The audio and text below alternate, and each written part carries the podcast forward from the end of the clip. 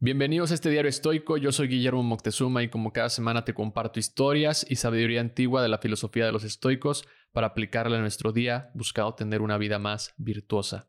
En un mundo lleno de prisas y distracciones, un mundo con un flujo constante de información que llega a nosotros por muchos lados, es importante reflexionar y poner en práctica una de las virtudes que los estoicos aconsejaban como parte del autocontrol y la serenidad. Esa virtud es la paciencia, y hoy en día, con el ritmo de vida que llevamos, con más razón necesitamos ponerla en práctica. Para los estoicos, la paciencia no significa simplemente esperar pasivamente, sino mantener la calma en medio de circunstancias difíciles. Epicteto dice, no esperes que los acontecimientos salgan como deseas, porque te irás desesperando. En lugar de eso, desea que sucedan como suceden y serás siempre feliz. Un ejemplo muy simple puede ser al momento de esperar en una fila para ordenar tu comida. Seguramente te ha pasado que estás a punto de llegar para que te tomen la orden y la persona de adelante tarda demasiado o apenas va a ver el menú para saber qué quiere ordenar. O el cajero decide hacer un corte de caja por lo que demorará mucho más tu turno. Si tu deseo era que te tomaran la orden rápido para no demorar en tu tiempo de comida, los sucesos anteriores te afectarán si así lo decides. En cambio, si los tomas como algo que podría suceder,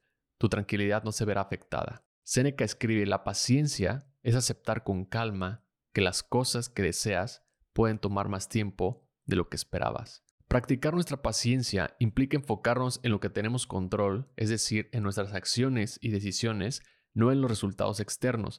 De igual forma, es con las personas. Seguramente en tu día te encontrarás con personas que pongan a prueba tu paciencia y un estoico te diría que esto es una gran oportunidad para practicar la virtud. Por último, te voy a compartir dos consejos que puedes adoptar para practicar tu paciencia en tu día.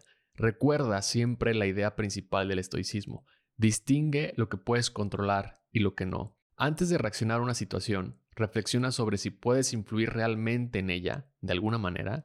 Si no, simplemente acéptala. Y número dos, practica la autorreflexión. Dedica unos minutos de tu tiempo cada día para contemplar tus acciones y emociones ¿Cómo podrías haber respondido de manera más paciente en algo que sucedió en tu día o incluso en situaciones pasadas? Por ejemplo, si tuviste una discusión con alguien, analiza lo que pasó y cómo manejaste la situación, cuáles fueron tus respuestas y qué podrías haber hecho mejor. Siempre hay algo que mejorar, incluso si tú crees que estabas en lo correcto. Recuerda que nadie piensa que está haciendo lo incorrecto y debes tener empatía con los demás. Practicar la paciencia puede ser un gran desafío pero sus recompensas son invaluables para nuestra tranquilidad y bienestar. La paciencia, dice Picteto, es el puente que nos lleva de la frustración a la serenidad. Gracias por escuchar este episodio. Si te gustó, te invito a compartirlo en tus redes sociales con alguien que consideres le puede gustar la filosofía del estoicismo o calificarlo en Spotify, Amazon o Apple Podcast, pues esta es la mejor manera en que me puedes apoyar para seguir creciendo este proyecto. Muchas gracias, que tengas un gran día. Bye.